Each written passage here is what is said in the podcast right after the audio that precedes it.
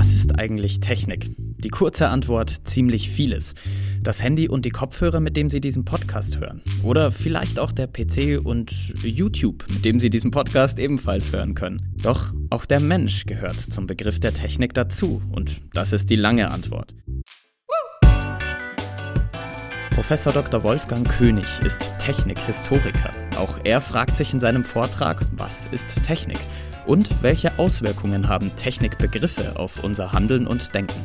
Hallo und schön, dass Sie dabei sind bei VHS Wissen Live, der Podcast, bei dem sich über 200 Volkshochschulen Deutschlands zusammentun, um Ihnen die spannendsten Vorträge zu bringen. Mein Name ist Maxi Pichelmeier und wir bekommen heute Unterstützung von der AKTech, der Deutschen Akademie der Technikwissenschaften. Sie hören jetzt Was ist Technik mit Professor Dr. Wolfgang König. Meine Damen und Herren, ich darf Sie herzlich willkommen heißen zu dieser Abendveranstaltung. Die Abendveranstaltung trägt den Titel Was ist Technik? Und das ist als Frage formuliert. Und solche Fragen erheischen gewissermaßen Antworten. Und man kann die Antwort geben in Form von Definitionen. Und ich habe Ihnen hier eine Reihe von Technikdefinitionen von berühmten Leuten zusammengestellt. Ich will Sie aber gleich warnen, ich werde hier in meinem Vortrag nicht im Detail auf diese Definitionen eingehen. Ich will sie nur benutzen, um auf einige Punkte hinzuweisen. Oder man könnte es anders ausdrücken. Ich möchte Sie mit Hilfe dieser Definitionen in eine produktive Verwirrung stürzen. Sie können also gern ein wenig mökern, aber meine Empfehlung wäre, dass Sie sich nicht in Einzelheiten verlieren.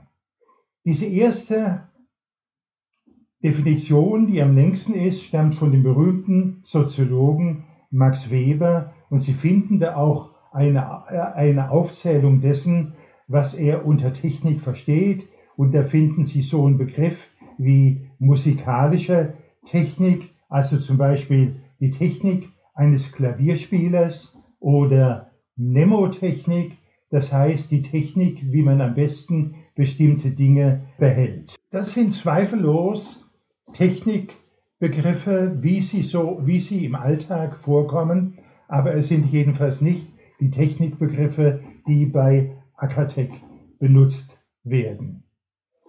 Die nächsten Autoren Dessauer und Wilpert kommen einem anderen Begriff von Technik schon näher, indem sie darauf hinweisen, dass Technik etwas mit Natur zu tun hat und dass Technik etwas mit den Naturgesetzen zu tun hat. Aber dennoch ist es so, dass Technik etwas anderes ist.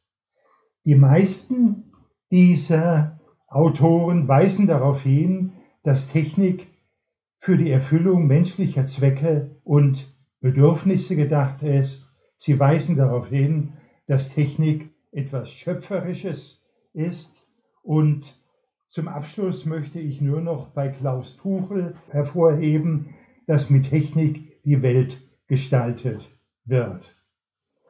Und wenn ich Sie jetzt nicht ausreichend verwirrt habe, dann kann man noch auf den Begriff der Technologie, der äh, mindestens so diffus ist wie der Technikbegriff, eingehen. Technologie kommt eigentlich von Logos und Logos könnte man übersetzen als Vernunft oder auch als Wissenschaft. Es würde also nahelegen, Technologie als Technikwissenschaft zu übersetzen. Aber das geschieht fast nicht, sondern Technologie wird noch am häufigsten benutzt für äh, eine bestimmte Art von Produktionstechnik und Technologie wird benutzt für die moderne Technik. Also es gibt Autoren, die benutzen Technik, wenn sie von älterer oder zeitgenössischer Technik sprechen und sie benutzen Technologie, wenn sie von neuer, moderner Technik sprechen, komplexer, moderner Technik sprechen.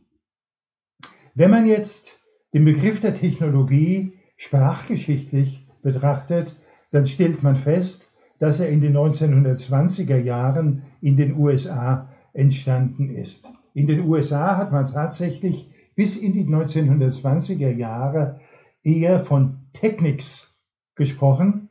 In den 1920er Jahren taucht dann der Begriff des Technology auf und äh, wenn man die Kontexte betrachtet, dann stellt man fest, dass es dabei um eine Aufwertung der Technik geht, um eine Aufwertung der Ingenieure geht. Und dieser Begriff Technology ist dann verallgemeinert worden. Er hat weitgehend den Begriff Technics äh, ersetzt und er ist dann auch aus dem Amerikanischen ins Deutsche übertragen worden, ohne dass man sich äh, zugegebenermaßen viel dabei gedacht hat. Die Frage ist jetzt, kann man eine Ordnung in diese Technikbegriffe bringen zwischen einem engen, einem mittleren und einem weiten Technikbegriff? Und dieser enge Technikbegriff, der dominiert in den Technikwissenschaften. Tatsächlich geht es in den Technikwissenschaften in großem Umfang um die Struktur und die Funktion der Technik oder wie das hier steht, der Sachsysteme. Der mittlere Technikbegriff, der hebt insbesondere die Entstehungs- und Verwendungszusammenhänge der Technik hervor. Wie ist Technik entstanden und wie wird sie verwendet? Und damit kommt natürlich der Mensch ins Spiel. Und das ist ein Technikbegriff, wie er zum Beispiel in den Geistes- und den Sozialwissenschaften dominiert. Während in den Geistes- und Sozialwissenschaften dann die Struktur und Funktion der Sachsysteme häufig eine Blackbox darstellt und das sollte natürlich nicht sein. Dieser weite Technikbegriff, das ist der Technikbegriff, wie wir ihn vorhin bei Max Weber kennengelernt haben. Das heißt, das ist die Frage, wie schlägt es eigentlich der Klavierspieler die Tasten an oder die Frage, wie behalte ich Dinge, damit ich sie später reproduzieren kann. Das klingt jetzt alles hier kompliziert, aber normalerweise hat man im Alltag wenig Schwierigkeiten mit dem Technikbegriff, weil man eben immer auf Beispiele verweist oder die Äußerungen über Technik in einem bestimmten Kontext stehen und man weiß, weiß dann, welche Technik gemeint ist. Wenn es aber auf genaue Definitionen ankommt, das ist häufig nicht der Fall, aber wenn es darauf ankommt, dann ist es einfach notwendig, den eigenen Technikbegriff zu explizieren. Und das möchte ich jetzt auch tun. Im Folgenden werde ich den mittleren Technikbegriff verwenden und meines Erachtens ist das auch der Technikbegriff, ich werde später noch darauf eingehen, der bei Akatec verwendet wird. Und dieser Technikbegriff wird etwas genauer behandelt auf der nächsten Folie, die ich nach äh, Günther Rohpol erstellt habe. Und hier ist es so, dass Ropol eine Reihe von Begriffen verwendet, die er quasi als Synonyme für Technik einbringt. Also Begriffe wie Gebilde, Artefakte oder Sachsysteme. Und das macht er nicht zufällig, sondern da gibt es einen Hintergrund und dieser Hintergrund ist, dass zum Beispiel der Begriff Artefakte, wenn man ihn allein stehen lassen würde, auch in den Geistes-, Sprach- und Kunstwissenschaften verwendet wird. Und deswegen hat Ropol auch eine Reihe von Appositionen, nutzenorientiert, künstlich, gegenständlich, mit denen er versucht, den, diesen Technikbegriff, seinen Technikbegriff von Technikbegriffen oder von Artefaktbegriffen in anderen Wissenschaften abzugrenzen. Gegenständlich braucht er zum Beispiel weil Artefakte auch für rein geistige Produkte benutzt wird. Also die Literaturwissenschaftler bezeichnen zum Beispiel Gedichte als Artefakte. Und das sind eben rein geistige Produkte und mit dem Begriff des Gegenständlichen soll das ausgeklammert werden. Außerdem benutzt er den Begriff des Nutzenorientierten und mit diesem Begriff Nutzenorientiert sollen eben künstlerische Werke ausgeklammert werden. Darüber kann man natürlich streiten, ob künstlerische Werte nicht auch so etwas wie einen ästhetischen Nutzen vermitteln. Robol benutzt gegenständlich sehr stark so unter äh, wirtschaftlichen, kommerziellen Gesichtspunkten, also dass es etwas ist, mit dem man zum Beispiel Geld verdienen kann. Das heißt also, wenn man das jetzt zusammenfasst, der Rechner, in den Sie gerade schauen, das gehört zur Technik, aber auch der Tisch, auf dem der Rechner steht, gehört zur Technik und die elektrische Beleuchtung, die Sie vermutlich angeschaltet haben, gehört eben auch der Technik. Ich will gar nicht verschweigen, dass es mit solchen Definitionen immer Probleme gibt. Und Robol spricht auch nicht von Definition, sondern von Sprachverwendungsregel. Wenn man das Wort Technik benutzt, dann sollen die anderen verstehen, was man damit meint. Die Probleme, die hängen damit zusammen, dass diese Definitionen immer unscharfe Ränder haben und davon sollte man sich nicht beunruhigen lassen, aber man kann durchaus darüber nachdenken. Und ich möchte zwei Beispiele nennen zu diesen unscharfen Rändern, nämlich die Frage, wie steht es eigentlich mit der Biotechnologie? Ist die Biotechnologie eigentlich jetzt künstlich oder ist die Biotechnologie natürlich? Und diese Frage stellt sich schon bei Zuchtpflanzen und Zuchttieren vor vielen tausenden Jahren und sie stellt sich erst recht bei gentechnisch erzeugten Lebewesen.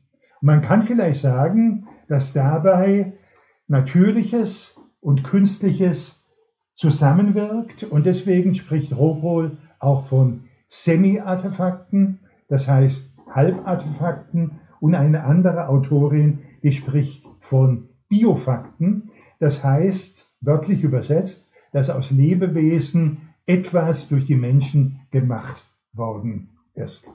Das ist also ein Beispiel für diese unscharfen Ränder und es ist kein Zufall, dass es gerade die moderne Technik ist, die solche unscharfen Ränder verursacht. Ein anderer unscharfer Rand hat etwas mit der Digitalisierung, mit der viel diskutierten Digitalisierung zu tun. Es ist nämlich die Frage, ist eigentlich Software gegenständlich und fällt sie damit unter diesen Technikbegriff von Günther Robol? Und Robol weist darauf hin, dass es Software allein nicht gibt. Das heißt, Software ist immer an Hardware gebunden oder wie er es ausdrückt, Software ist eine Art Funktion von Hardware. Also auch das würde er unter seinen Technikbegriff fassen, worüber man streiten kann. Mit der nächsten Folie möchte ich die Frage ansprechen, wer beschäftigt sich eigentlich mit Technik und auf welche Art und Weise beschäftigt man sich mit der Technik. Und wenn Sie dieses Schema hier betrachten, dann werden Sie feststellen, dass hier fast alle wissenschaftlichen Disziplinen auftreten. Es ist sogar so, äh, dass es noch mehr Disziplinen gibt, die man hier nennen könnte. Mir ist zum Beispiel aufgefallen, dass die Medizin fehlt und die Medizin hat natürlich auch etwas mit Technik zu tun. Die Ingenieurwissenschaften sehen Sie auf diesem Schema ganz rechts oben relativ klein. Und damit ist eben ausgedrückt, dass nicht nur die Ingenieurwissenschaften sich mit Technik beschäftigen, sondern auch viele andere Disziplinen, auch die Physik, auch die Chemie, auch die Politologie, auch die Soziologie und so weiter und so fort. Allerdings ist dieses Schema nicht gewichtet. Und es gibt da schon einen großen Unterschied zwischen den Ingenieurwissenschaften und den anderen Wissenschaften. Die Ingenieurwissenschaften beschäftigen sich nämlich ausschließlich mit der Technik, während bei den anderen Wissenschaften man sich nur teilweise und teilweise auch sehr rudimentär mit der Technik beschäftigt. Mir ist aufgefallen, dass dieses Schema auch benutzt werden kann, um die Mitgliedschaft von Akatec zu illustrieren. Natürlich ist es so, dass bei Akatec die meisten Mitglieder Ingenieure und Naturwissenschaftler sind, Aber bei Akatec gibt es eben auch Politologen, Soziologen, Ökonomen und so weiter und so fort. Und das hat etwas damit zu tun, dass man bei Akatec zu der Auffassung gelangt ist, dass wenn man kompetente Stellungnahmen zur Technik abgeben möchte, man einen Zugriff auf diese gesamten wissenschaftlichen Disziplinen haben sollte. Technik, das wäre so etwas wie ein Zwischenfazit, ist also vieldimensional und vielfältig und die Frage stellt sich, ob man sie nicht einfacher erfassen kann.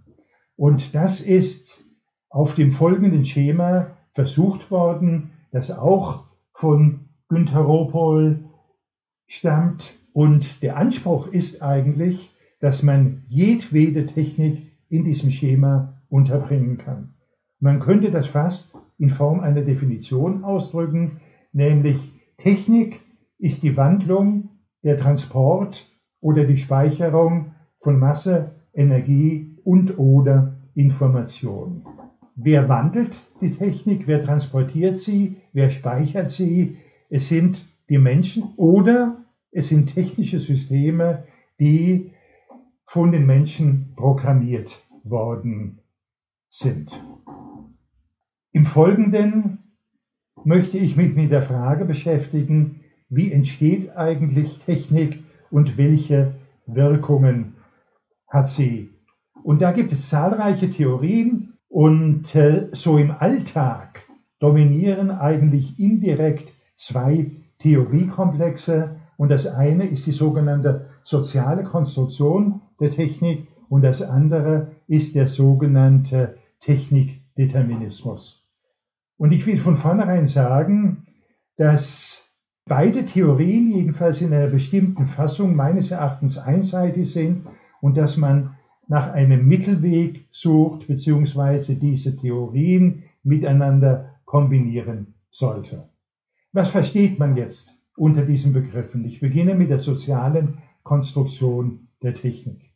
Und hier gibt es eine allgemeine Fassung, die könnte man so formulieren, Technik wird durch den vergesellschafteten Menschen gemacht. Und ich meine, dass man dem schlecht widersprechen kann. Es gibt aber auch eine speziellere Fassung und die könnte man so formulieren, soziale Gruppen handeln die ihnen genehme Technik aus. Und meines Erachtens ist diese Erläuterung durchaus fragwürdig, und zwar deswegen, weil man hier suggeriert, dass in der Technik alles möglich sein sollte, wenn die sozialen Gruppen es nur wollen, aber in der Technik ist eben nicht alles möglich.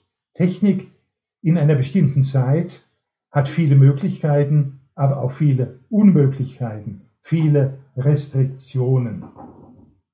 Ähnlich ist es bei dem Technikdeterminismus. Es gibt eine starke Fassung und diese starke Fassung lautet, die Technik bestimmt die Gesellschaft.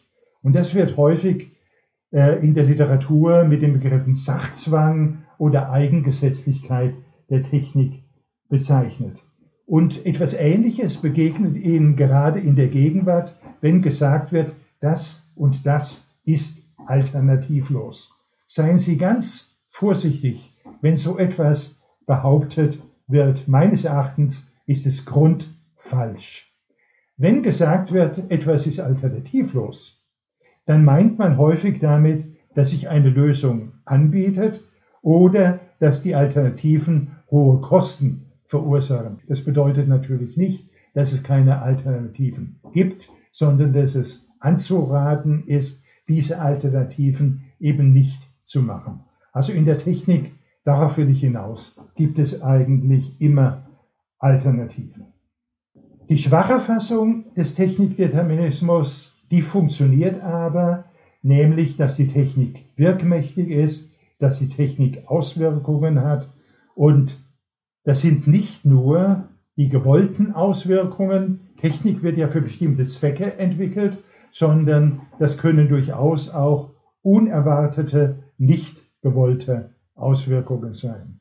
Um das mit einem Beispiel zu belegen, im 19. Jahrhundert hat man die Welt telegrafisch vernetzt, indem man transozeanische Telegrafiekabel verlegt hat. Und das hat man natürlich aus wirtschaftlichen Gründen gemacht. Damit war es viel leichter, den globalen Handel zu organisieren.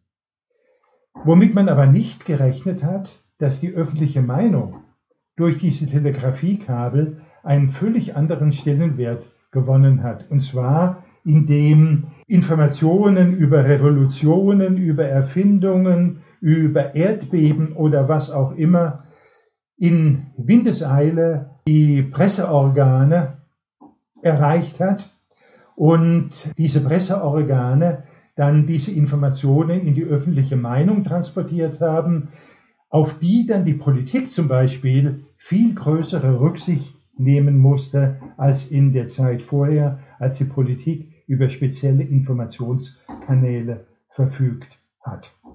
Diese Theorien soziale Konstruktion der Technik und Technikdeterminismus, die sind jetzt sehr allgemein, sehr plakativ und ich will Ihnen zumindest ein Beispiel geben für eine komplexere und differenziertere Theorie. Und diese komplexere, differenziertere Theorie, die arbeitet mit dem äh, Begriffspaar der Struktur und der Akteure.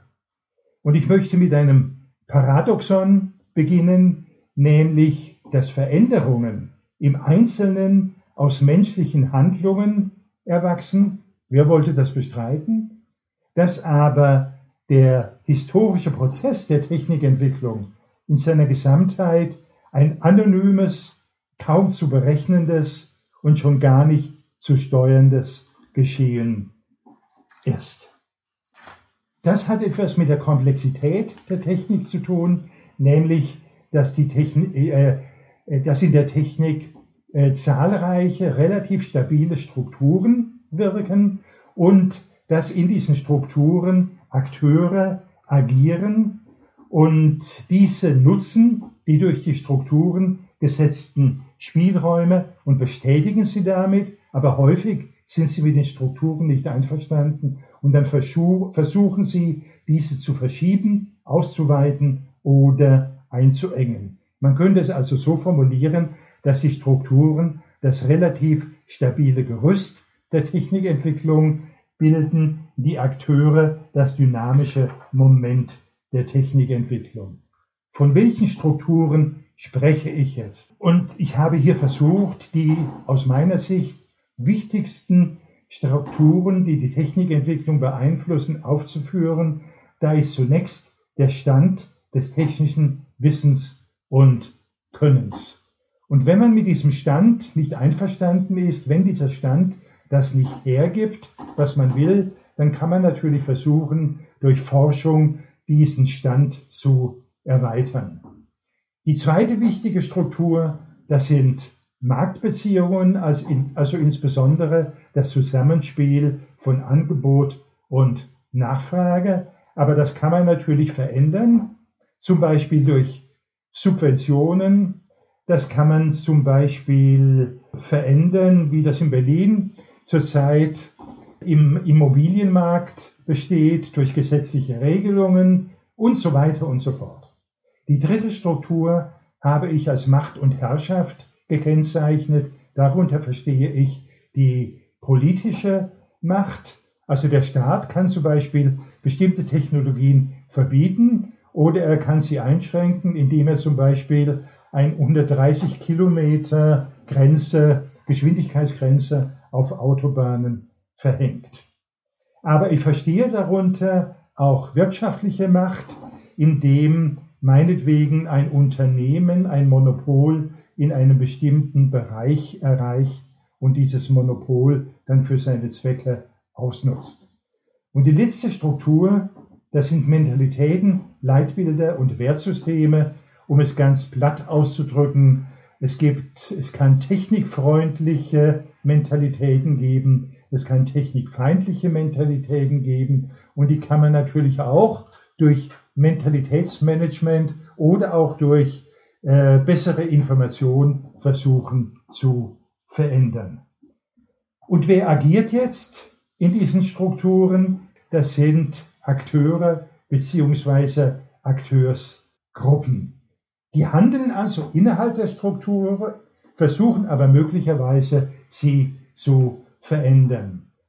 Und ich habe das hier aufgegliedert in Individuen, das können zum Beispiel Erfinder sein, die eine neue Technik erfinden, was natürlich ja möglicherweise ganze Märkte verändert. Das könnten Unternehmen sein, die ihre Marktmacht nutzen, um meinetwegen ein Elektroauto in den Markt zu drücken oder was auch immer. Und das können gesellschaftliche Untergliederungen sein, wie die Konsumenten, die durch ihre Käufe überhaupt erst bestimmen, welche Technik verbreitet wird und welche Technik eben nicht verbreitet wird. Und das Ergebnis dieses Agierens der Akteure in den Strukturen, das ist das, was man als technischen Fortschritt oder technischen Wandel oder technische Entwicklung bezeichnet. Ich will noch auf eines hinweisen. Man ist ja häufig mit der Technik nicht so ganz zufrieden. Ich war vorhin nicht so ganz zufrieden, wie mein Rechner funktioniert hat. Häufig schiebt man das dann auf die Technik, aber man muss sich immer darüber im Klaren sein, und das sagt dieses Schema Akteure der Technikentwicklung natürlich auch, dass die Technik nicht vom Himmel fällt, sondern dass dahinter Menschen stehen. Und wenn man mit der Technik nicht zufrieden ist, dann ist man häufig mit den Menschen, die die Technik konstruiert, produziert, programmiert und so weiter haben, nicht zufrieden. Das, was ich jetzt gesagt habe, könnte man auch überschreiben keine Technik ohne den Menschen, aber es gilt auch das Umgekehrte, keine Menschen ohne die Technik. Und das ist mein letzter Teil. Ich will auf die Technik und die Menschheitsgeschichte eingehen. Und die These ist eben, dass die Technik die Menschheitsgeschichte mehr oder weniger verändert hat. Und äh, um das zu erläutern, möchte ich auf zwei oder drei wichtige Umbruchzeiten in der Menschheitsgeschichte eingehen, die üblicherweise als Revolutionen bezeichnet werden. Und bei mir ist das zunächst mal die neolithische und dann die industrielle Revolution und schließlich stelle ich die Frage, ob wir uns nicht in unserer Gegenwart auch wieder in einer solchen Umbruchzeit befinden. Und um das zu erläutern, greife ich auf den Begriff der Kultur zurück. Und das ist ein sehr weiter Kulturbegriff, den man erläutern könnte als die Gesamtheit der Hervorbringungen der Menschen. Und das wird üblicherweise in der Literatur oder es wird häufig in der Literatur untergliedert in materielle Kultur, soziale Kultur und geistige Kultur. Und üblicherweise wird die Technik der materiellen Kultur zugerechnet. Ich bin aber der Auffassung, dass man sie durchaus auch der sozialen und der geistigen Kultur zurechnen könnte. Beginnen wir mit der neolithischen Revolution. Was hat sich da getan? Heute versteht man unter neolithischer Revolution den mehrere Jahrtausende umfassenden Prozess der Sesshaftwerdung des Menschen. Und diese Sesshaftwerdung des Menschen hat die produktive Wirtschaftsform der Haustierhaltung und des Anbaus von Kulturpflanzen ermöglicht. Und diese Sesshaftigkeit steht mit der Technik in enger Wechselbeziehung. Ich möchte nur ein paar Stichworte geben. Das gilt für den Flug, für die Feldbearbeitung, das gilt für die Herstellung von Geweben aus verbesserten Faserpflanzen und Wollqualitäten. Das gilt für die Fertigung von Tongefäßen auf der Töpferscheibe und aus der Töpferscheibe ist das Rad und schließlich der Wagen hervorgegangen. Das gilt auch für die Verhüttung von Erzen und Sesshaftigkeit ist natürlich ohne den Stein beziehungsweise den Ziegelbau nicht zu denken. Auf meiner Folie hier habe ich den Begriff der Rohstoffkonstanz hervorgerufen und damit wird ausgedruckt, dass erst der sesshafte Mensch mit seinen konstanten Rohstoffen bestimmte Dinge entwickeln konnte. Das heißt, die Erze zum Beispiel müssen konstant sein, um daraus das Wissen zu generieren, äh, um das Wissen zu generieren, um daraus Metalle zu erzeugen. Oh, das können Nomaden, die ständig mit anderen Ärzten zu tun haben, nicht.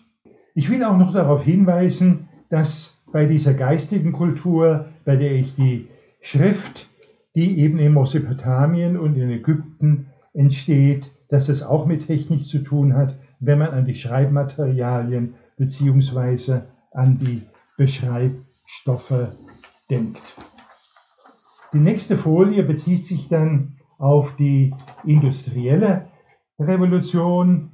Und industrielle Revolution steht hier für einen alle Lebensbereiche erfassenden gesamtgesellschaftlichen Umwälzungsprozess, für eine vorher unbekannte Dynamisierung der Gesellschaft. Und das beginnt in Großbritannien um 1800 und erfasst dann im Laufe des 19. Jahrhunderts weitere Staaten, die dann später als Industriestaaten bezeichnet worden sind. Zu dieser Dynamisierung der Gesellschaft gehört ein Bevölkerungs, ein ungeheures Bevölkerungs- und Wirtschaftswachstum und gehört die Verstädterung. Eine Agrargesellschaft verwandelt sich in eine Industriegesellschaft und in, in dieser Industriegesellschaft werden Produkte in zentralisierten Produktionsstätten erzeugt, die man als Fabriken bezeichnet. Diese sind arbeitsteilig organisiert und sie besitzen ein Ensemble von Kraft- und Arbeitsmaschinen.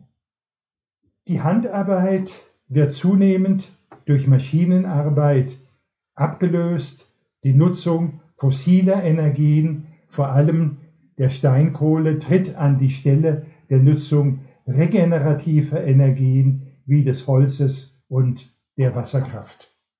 Und ich will noch darauf hinweisen, das fungiert hier unter geistige Kultur, dass im 19. Jahrhundert erst die Mehrzahl der Menschen haben lesen und schreiben gelernt. Und gegen Ende des Jahrhunderts, da mündet das in ein hochentwickeltes Zeitungswesen, das sich durchaus mit dem heutigen Zeitungswesen messen kann. Und auch das wiederum wäre nicht möglich gewesen ohne eine hochentwickelte Satztechnik und eine hochentwickelte Drucktechnik. Dann bitte ich um die letzte Folie und die bezieht sich auf unsere Gegenwart und äh, unsere Zukunft. Und damit will ich die Frage andiskutieren, ob wir uns heute in einer ähnlich revolutionären Umbruchphase befinden wie in diesen beiden anderen Revolutionen. Wir können feststellen, dass zwar die Industrie ihre gesellschaftliche Dominanz verloren hat, aber dass wir dennoch, dass sich die materielle Kultur über eine ungeheure Menge an Stoffen und an Produkten verfügen, die wir für alle möglichen Zwecke nutzen können. Zumindestens in den am weitest entwickelten Ländern bestimmen Wohlstand und Konsum den Alltag. Die Technik durchdringt Beruf und Freizeit auf eine neuartige Weise, welche die Frage nach Steuerungsmöglichkeiten aufwirft. Die Gestaltungsmacht des Menschen hat sich erhöht und sie verändert nicht mehr nur die Natur, sondern auch den Menschen selbst. Meines Erachtens verliert die Schriftlichkeit an Bedeutung zugunsten von Mündlichkeit und Bildlichkeit und das hat vor allen Dingen etwas mit dem Internet zu tun. Dieser Wohlstand und Konsum, den ich angesprochen habe, verursachen neuartige globale Umweltprobleme wie den Klimawandel. Überhaupt ist es so, dass die Welt durch Globalisierung enger zusammengerückt ist, aber weiterhin gibt es natürlich lokale und individuelle Einflüsse, die mit globalen in einem Spannungsverhältnis stehen. Über diese Tendenzen, die ich jetzt hier unglaublich knapp skizziert habe, kann man natürlich endlos streiten. Und wir Historiker weisen gern darauf hin, dass insbesondere die Zukunft offen ist. Und wenn ich jetzt von Streiten gesprochen habe, da bin ich auch der Meinung, dass wir streiten sollten. Und zwar, um uns mental auf mögliche Zukünfte vorzubereiten. Und ich habe bewusst den Begriff der Zukunft in den Plural gesetzt, um anzudeuten, dass wir eben noch nichts Genaues über diese möglichen Zukünfte wissen. Und damit möchte ich mich bedanken, dass Sie mir so lange gefolgt sind. Ja, vielen Dank, Herr König. Es sind schon einige Fragen ähm, aufgenommen und aufgeschrieben worden. Ich fange einfach mal mit einer Frage an, äh, die Tim Dornsiepen äh, stellt. Wann und wo entstand die Technik als Wissenschaft? Also wann spricht man als von, von Technikwissenschaft und wie ist das entstanden? Vielleicht können Sie da ein, zwei Sätze zu sagen, das wäre sehr nett. Das kann man natürlich auch unterschiedlich beantworten. Es gibt äh, Vorläufer, wenn ich an jemanden wie Galileo Galilei denke, aber meines Erachtens ist es so, dass Wissenschaft auch immer mit Institutionalisierung verbunden ist. Und die Institutionalisierung der Technikwissenschaften, die beginnt um 1800, das heißt im frühen 19. Jahrhundert, als eben polytechnische Schulen äh, oder Gewerbeschulen gegründet worden sind und dort eben auch Ingenieure ausgebildet worden sind. Und das war in der Zeit zwischen 1800 und den 1830er Jahren. Und die Aufgabe dieser Schulen war eben die der nachholenden Industrialisierung. Die Schulen sind in Frankreich und in Deutschland und in anderen Ländern der nachholenden Industrialisierung gegründet worden. Sie sind nicht in Großbritannien gegründet worden, weil es in Großbritannien eben schon eine Industrialisierung gegeben hat. Dann haben wir eine etwas längere äh, Frage, und zwar zur Informationstechnologie in Deutschland. Ähm, die Feststellung bzw. die Frage, ob wir hier ein Entwicklungsland sind, ob wir feindlich äh, der Informationstechnologie eingestellt sind oder ob wir schlichtweg zu müde äh, sind und uns auf den ähm, Erfolgen der Industriegesellschaft ausruhen.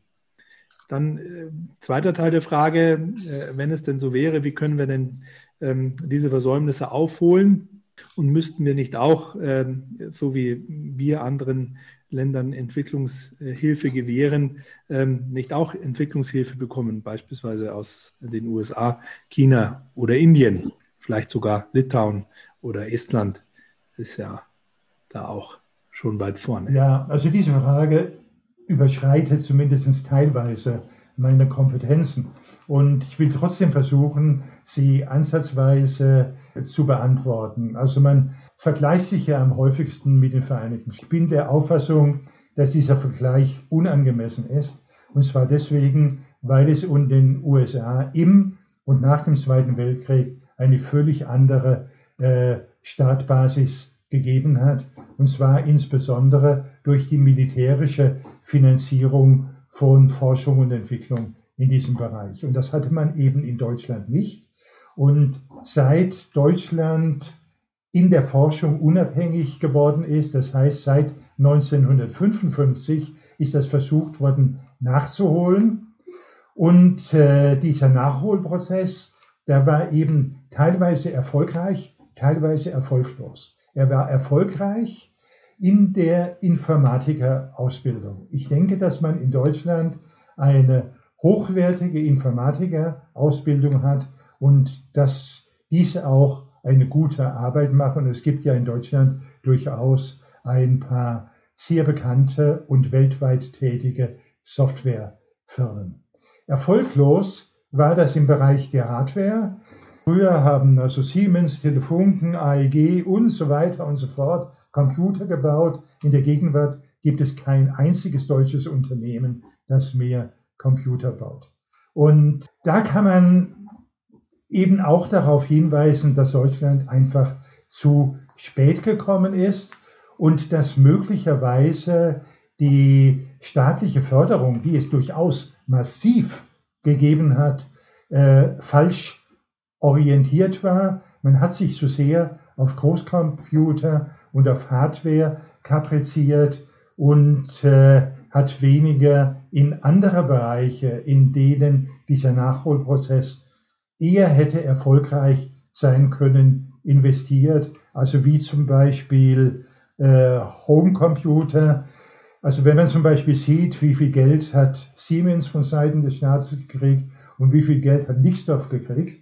Und das ist ein dramatischer Unterschied. Und Nixdorf war zumindest eine Zeit lang erfolgreich. Was waren historische und oder bedeutende Meilensteine in der Geschichte der Technik? Ja, ich habe das ja versucht mit diesem Begriff der genau. Revolution und habe aufgezählt, was sich so alles in der neolithischen Revolution getan hat und was sich so alles in der industriellen Revolution gesagt hat, getan hat.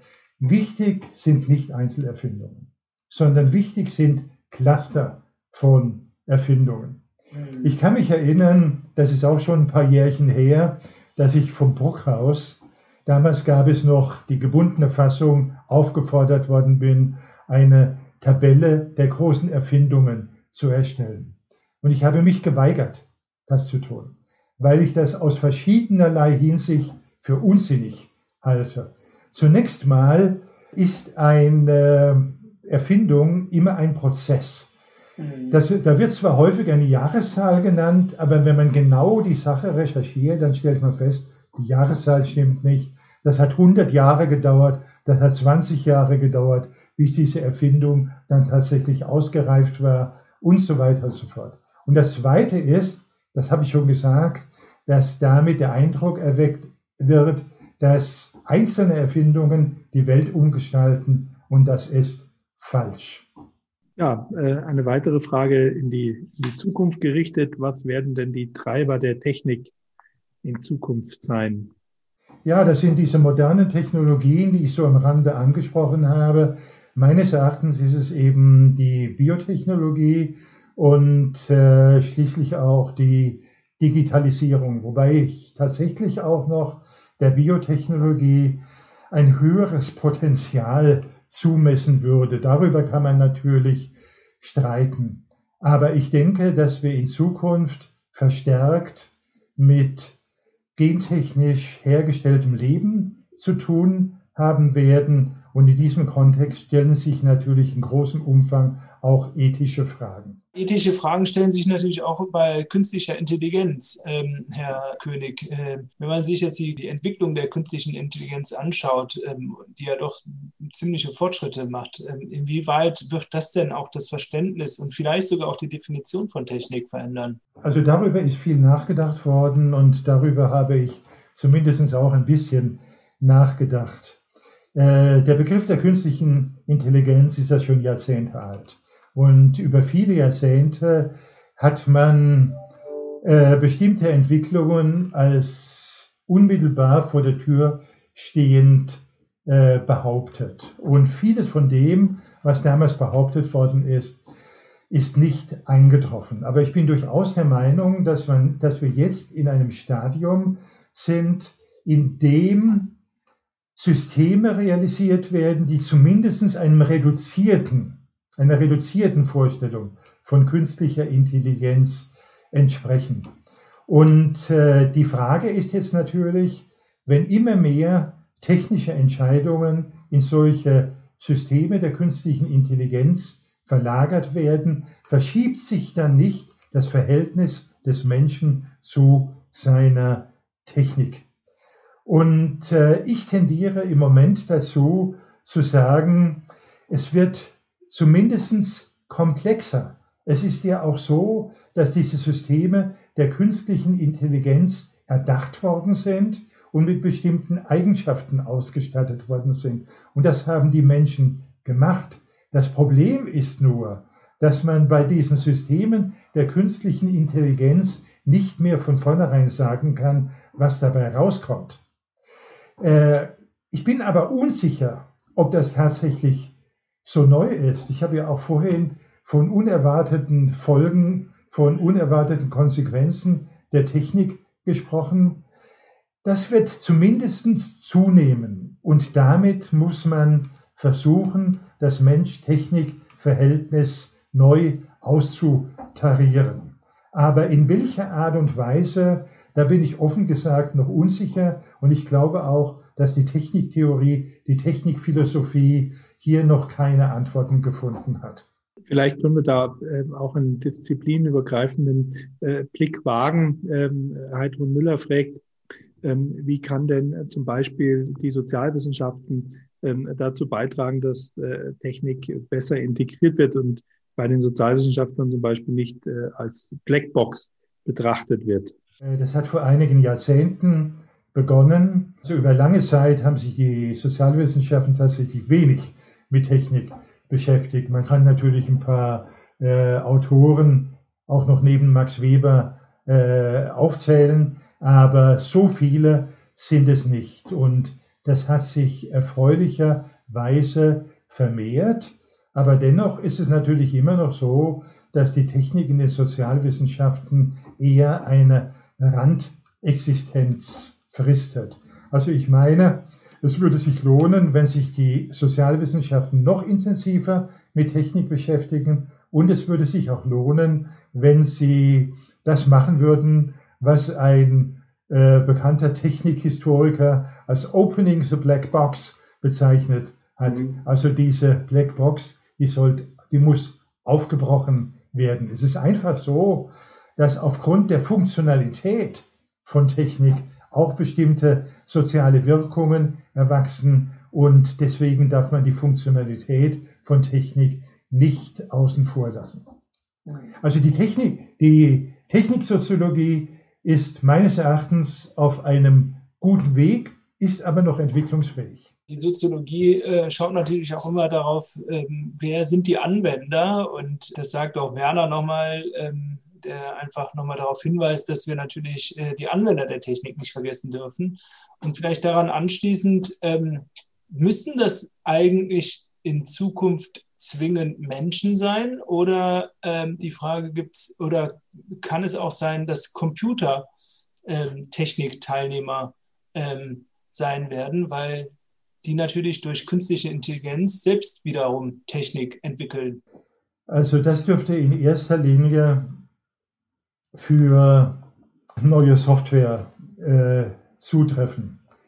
Also ich kann im Moment noch nicht erkennen, dass technische Systeme Hardware entwickeln. Und aber diese Softwareentwicklung, die geht natürlich schon, das würde schon äh, relativ weit gehen. Und ja, ich bin ja vorhin schon darauf eingegangen, dass das eine große Frage der weiteren Technikentwicklung darstellt. Wenn von Anwendern die Rede ist, dann habe ich ja vorhin den Begriff der Konsumenten benutzt und äh, äh, die Konsumenten wissen das häufig nicht, aber sie sind natürlich außerordentlich wichtig für die weitere Technikentwicklung, weil der Konsument ständig Kaufentscheidungen trifft. Und wenn es richtig ist, was man in der Literatur lesen kann, dass 60 Prozent aller Produkte nach relativ kurzer Zeit am Markt scheitern, dann hat der Konsument tatsächlich einen großen Einfluss, was sich in der Technik durchsetzt und was sich in der Technik nicht durchsetzt. Es gibt natürlich möglicherweise Bereiche, in denen der Konsument, der Technikanwender relativ geringen Einfluss hat.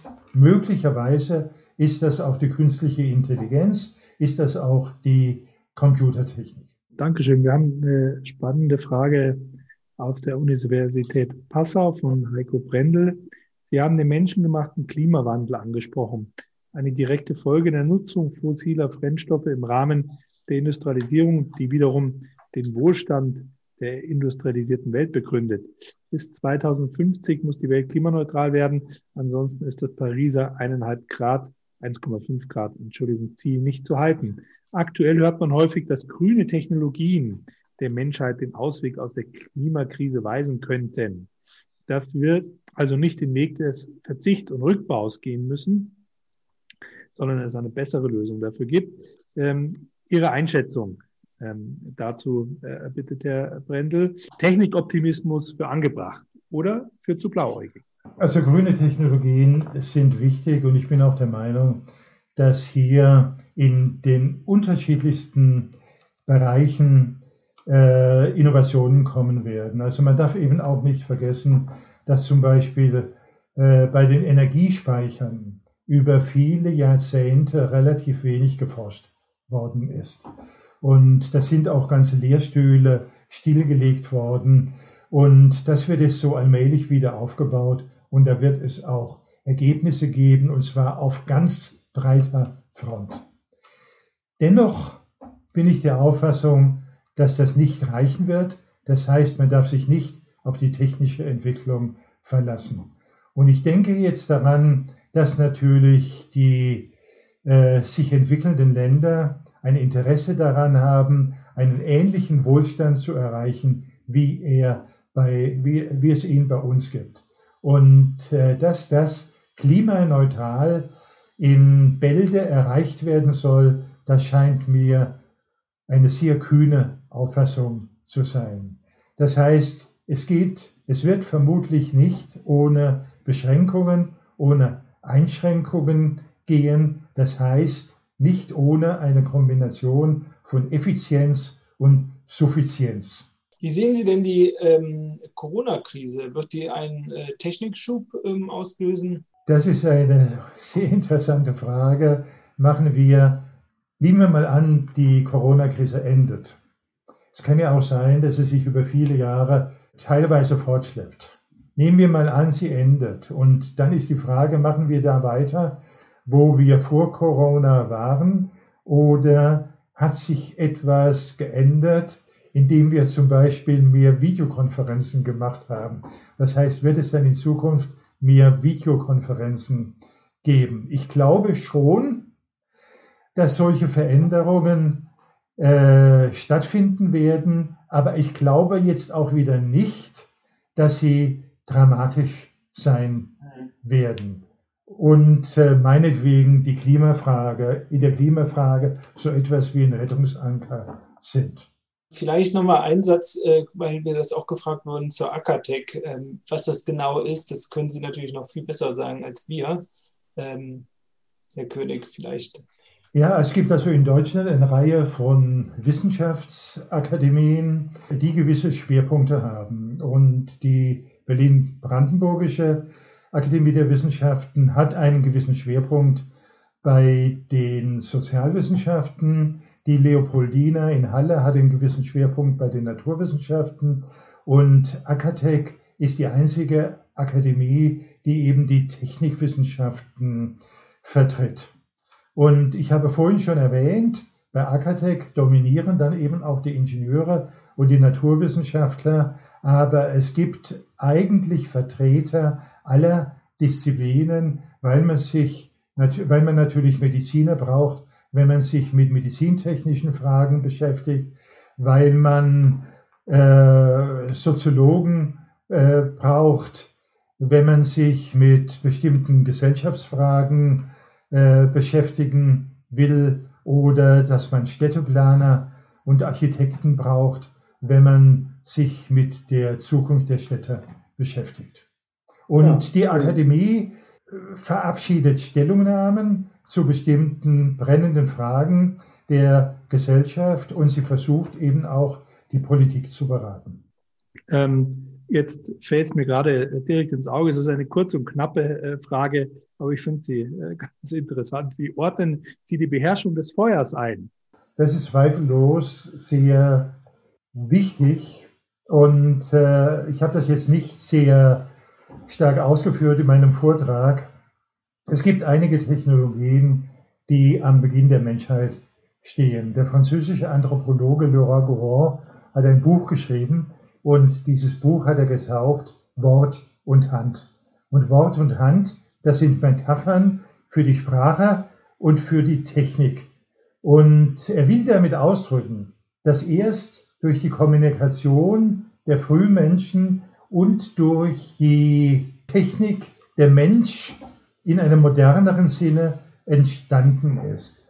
Das heißt, in dem Moment, wo äh, der Frühmensch einen Faustkeil aufgehoben hat oder einen Grabstock in die Hand genommen hat, hat er eine wichtige Etappe beschritten in Richtung Homo sapiens. Und das Feuer gehört natürlich auch zu diesen Technologien. Das ist allerdings etwas später, die eine grundlegende Bedeutung für die Entwicklung in Richtung Homo sapiens besessen haben.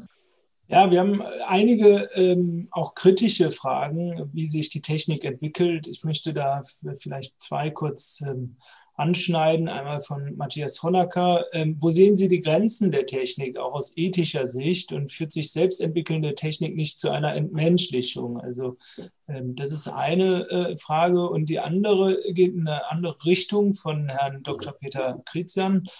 Äh, und zwar, äh, die betrifft eher so die Gesellschaft, ähm, ob die sich nicht im Prinzip dann teilt. Also in diejenigen, die äh, die Entwicklung von Technik vorantreiben, die ja natürlich immer spezialisierter ist. Ähm, und auf der anderen Seite diejenigen, die sie im Prinzip nur ganz banal sozusagen anwenden und die natürlich davon auch dann in einer gewissen Weise abgehängt sind. Früher konnte ja jeder Handwerker äh, oder auch Kfz-Mechaniker konnte irgendwie ein Auto selbst reparieren. Das ist natürlich heute durch die Technik, ist es natürlich so, dass die Technik auf der einen Seite immer komplizierter wird, aber der einzelne äh, äh, Mechaniker natürlich in einer gewissen Weise auch verliert. Der kann halt eben nicht mehr das Auto äh, zusammenbauen unter Umständen. Ne? Und so kann man schon das Gefühl zumindest haben, dass der Einzelne, und das betrifft mich vielleicht sogar auch, ähm, eigentlich immer weniger von Technik versteht. Ne? Also die Frage ist ja gestellt worden nach den Grenzen von Technik. Und hier würde ich sagen, die Technik wird sich immer weiterentwickeln. Aber sie kann sich eben unglaublich viele Richtungen entwickeln. Und insofern ist sie vom Prinzip auch gestaltungsfähig. Allerdings nicht in ihrer Gänze. Also ich halte es für eine Illusion, wenn man meinen würde, dass man so etwas wie ein, eine gewünschte Technik im Jahr 2050 oder im Jahr 2080 gewissermaßen aufschreiben kann, anstreben kann, realisieren kann. Das wird nicht funktionieren, sondern man kann immer nur versuchen, der Technik oder bestimmten Teilen der Technik eine bestimmte Richtung zu geben. Und äh, damit stellt sich natürlich auch massiv die Frage nach den ethischen Grenzen der Technik. Und hier sehe ich tatsächlich eine Fülle von Problemen, auf uns zukommen.